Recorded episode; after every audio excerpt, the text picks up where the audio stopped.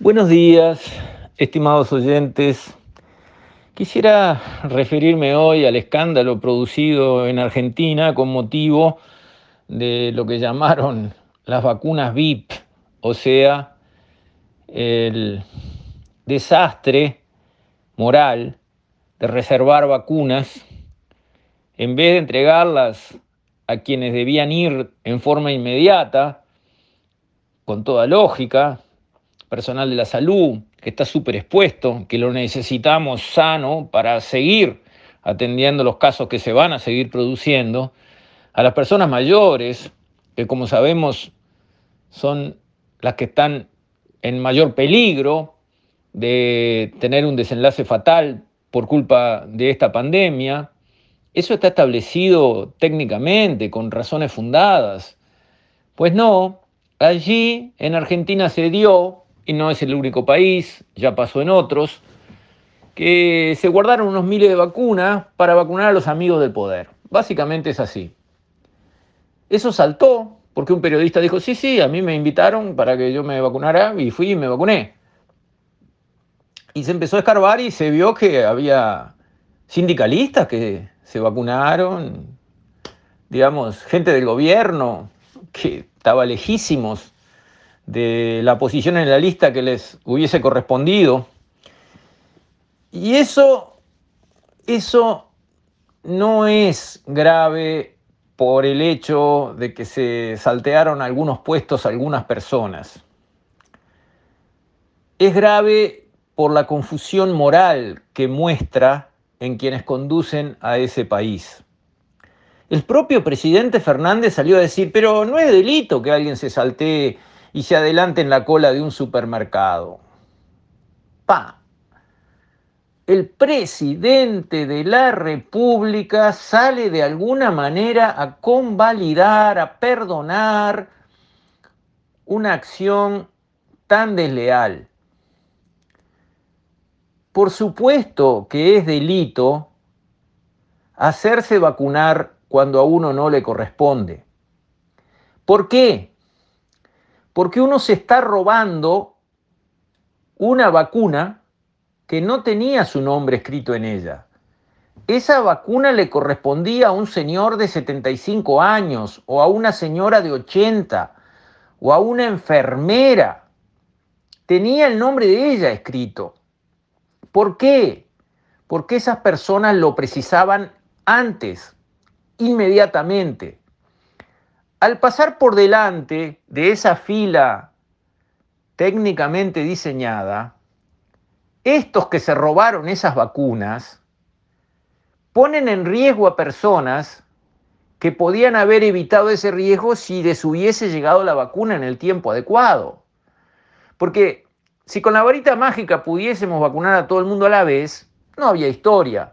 Pero como va a llevar meses vacunar a toda la población, estas avivadas pueden costar vidas. Y estas avivadas, esta viveza criolla de cuarta, ¿por qué es eso? Que en el mundo que funciona bien no se ve y si se llega a ver es repudiada por la gente alrededor de una manera tan, tan intensa que a nadie se le ocurre hacerlo, es lo que empobrece a estos países. Por supuesto que está mal adelantarse en la cola del supermercado.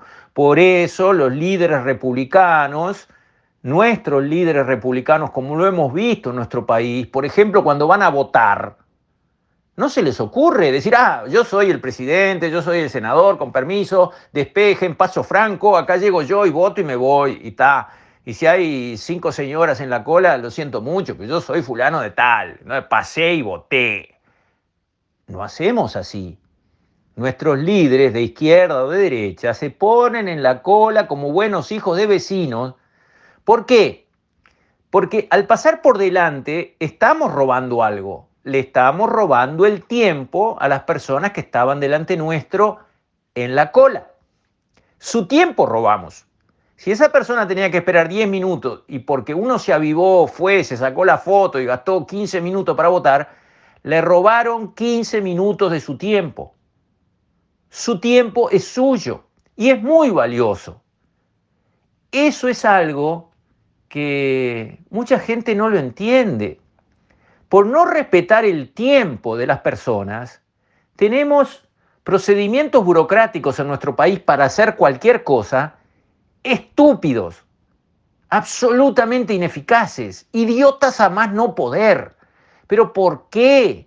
Porque faltó al diseñar el procedimiento un detalle. ¿Cuál?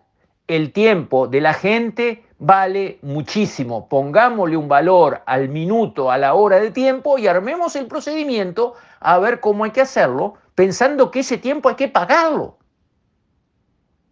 Pero lo vemos en todo. En los seguros de vehículos.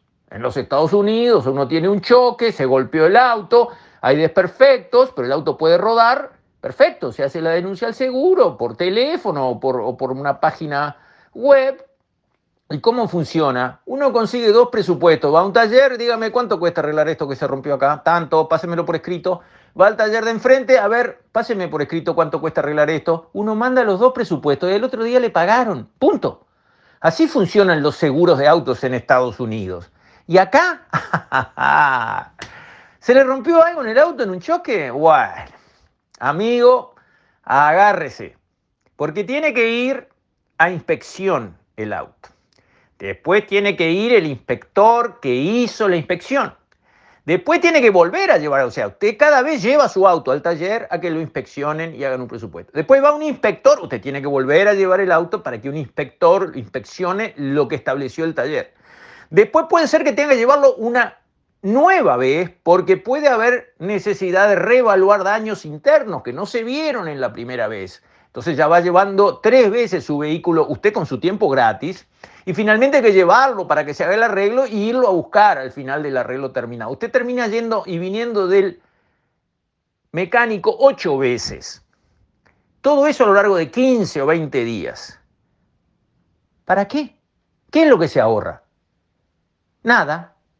¿Y qué es lo que pasa? Y que el sistema nuestro considera que el tiempo de la persona que tiene que hacerse arreglar el auto a cambio del seguro que pagó las primas correspondientes no vale nada. Si pusiéramos, no, mire, la hora hombre de esta persona son 100 dólares. ¿Cómo hacemos? ¿Usted quiere que yo vaya ocho veces al mecánico? Y bueno, pero cada vez que voy y vengo, me llevo una hora y media, dos horas, entre que voy, espero en la cola del mecánico, me hacen el servicio, vuelvo para atrás con mi auto, dos horas cada vez, perfecto, son 200 dólares cada ida. ¿Quién los paga? A ver cómo funciona esto. Adiós, se terminó.